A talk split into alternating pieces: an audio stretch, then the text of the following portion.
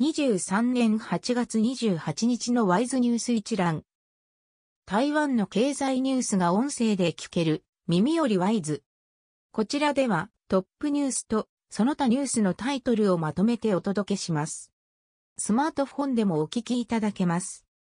トップニュースは、企業の5年存続率79.5%、過去20年で最高に。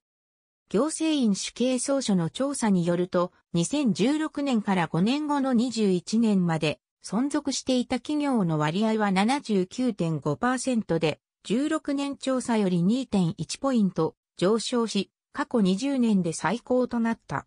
主計総書は新型コロナウイルス流行で宿泊や飲食、旅行などの内需サービス業の企業存続率は下がったものの政府の支援策や振興策が下支えしたと説明した。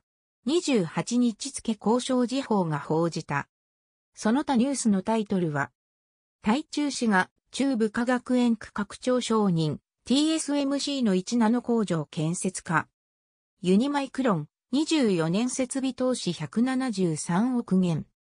サムスンが生成、AI 自社開発化、クアンタなどの受注増加化。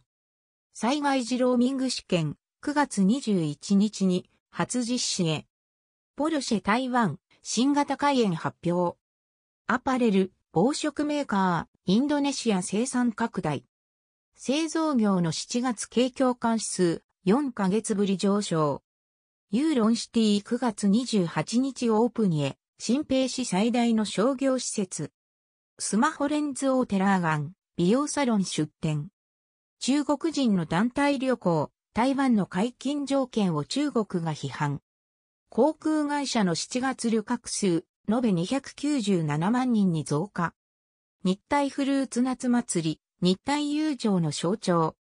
中国軍機20機が中間線越えなど、金門法戦65周年。各体名詞、総統選出馬を表明。蔡英文、総統、9月にエスワティに訪問。微量の放射線は健康に有益、社、中日代表の発言に批判。デング熱の域内感染、台北市で4人に。台風9号、30日に再接近。台湾でも潮の買いだめ、福島原発の処理水放出で。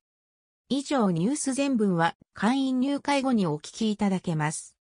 購読、指読をご希望の方は、ワイズホームページからお申し込みいただけます。